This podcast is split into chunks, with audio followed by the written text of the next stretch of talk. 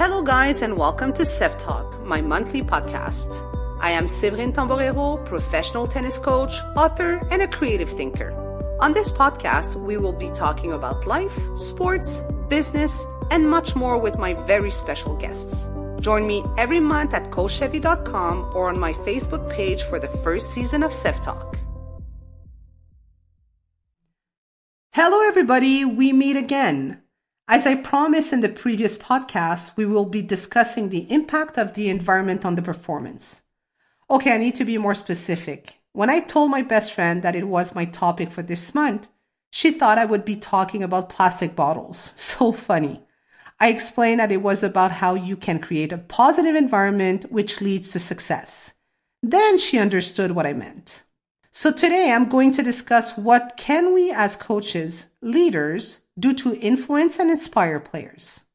These days, a lot of words like inspire, leadership, courage, and passion are used, but the meaning of the words are lost. Do you really know what inspire means? If you don't know the meaning, how can you inspire people? It means that people are willing to follow you and commit to your ideas, your values. They trust you because they want to, not because they have to. So why do kids play sports? Oh yes, it's to have fun. In sports and business, we need to create an environment that will help everybody to succeed and become their best self. The kids, like the employees, want to have fun. They want to feel safe, heard, and work with someone that they can trust. When you lead, what do you want to be remembered for?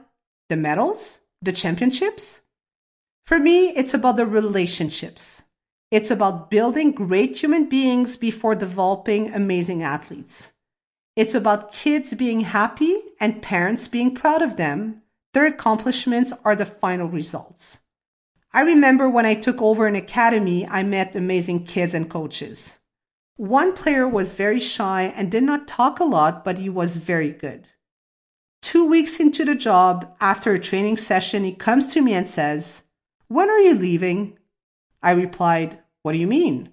He replied, Every time that I like a coach, they leave. What can you say to that? This young player was telling me that what I was doing was special and that he wanted me to stick around. You know, that is why I do what I do. People's perception of fun is very interesting.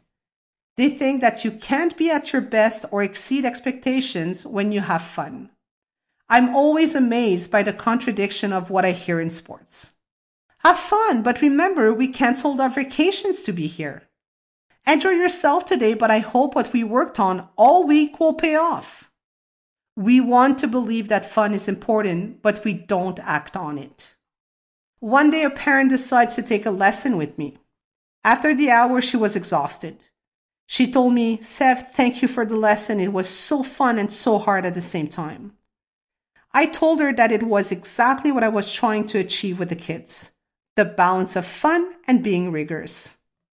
A few years ago, I was coaching on the outside courts near a soccer field. That morning, a soccer coach came on the field with all his players and started the practice.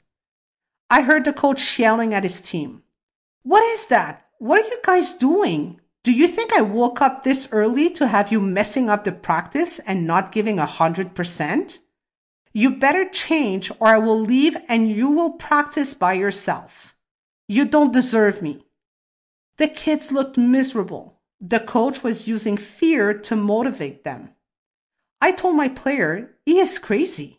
He replied to me, he is a great coach. He is on top of his players and wants them to respect him. So the perception is that yelling and screaming is there for respect. A lot of coaches drive their players by fear. They scream and they yell at them.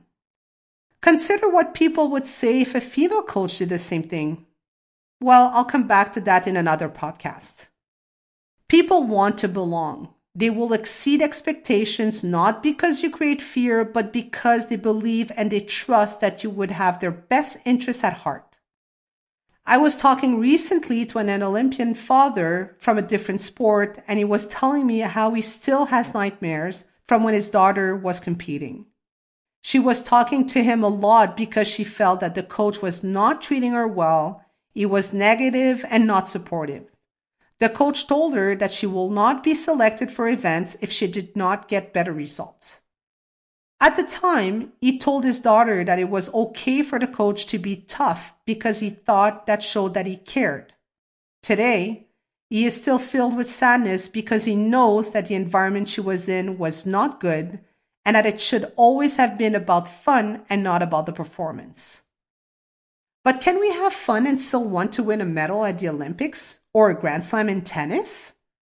We still have the perception that we need to suffer to be good.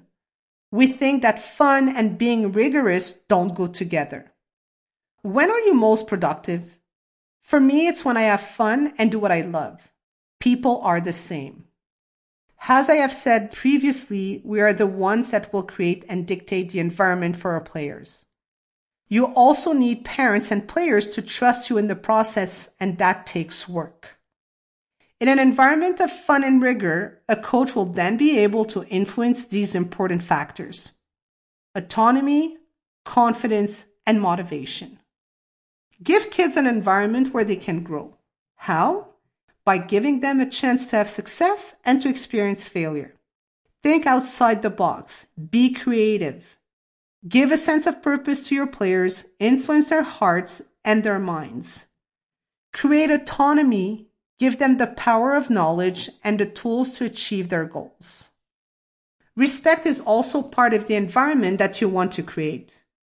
I'm always amazed that coaches and parents expect to have respect around them when they can't even do that themselves. You need to lead by example.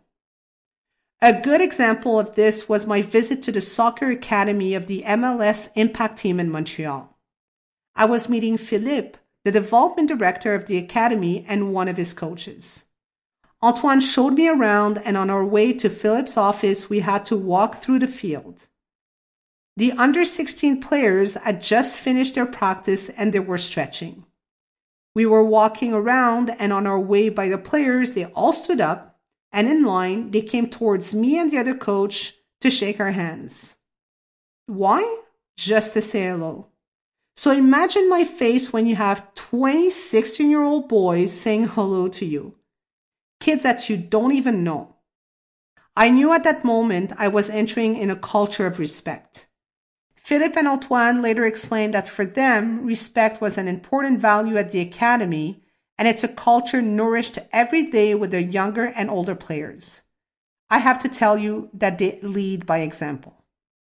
I had had an entire list for you about how to create a successful environment.